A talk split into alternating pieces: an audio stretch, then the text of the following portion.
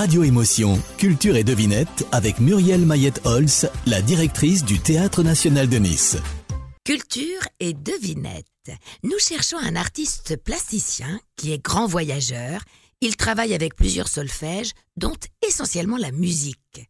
On dit même de lui que c'est un plasticien sonore. L'idée d'un corps sonore dans ses mouvements et ses déplacements est au cœur de sa démarche. Alors, qui est-ce? Il se met d'ailleurs souvent en jeu lui-même. On le voit faire résonner ses pas au sol, sauter pour parler dans un micro perché, tenir en équilibre sur une chaise. Il dessine aussi des formes aux couleurs très vives.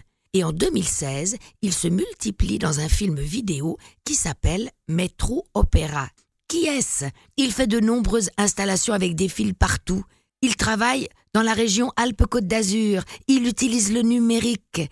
Il dit que l'œuvre est modulable, changeante, composite. Mais oui, c'est bien Bernard Pourrière qui est exposé en ce moment à la galerie de Pardieu jusqu'au 30 avril. C'était Culture et Devinette avec Muriel Mayette-Holtz, la directrice du Théâtre National de Nice. Retrouvez le programme des spectacles du théâtre sur tnn.fr.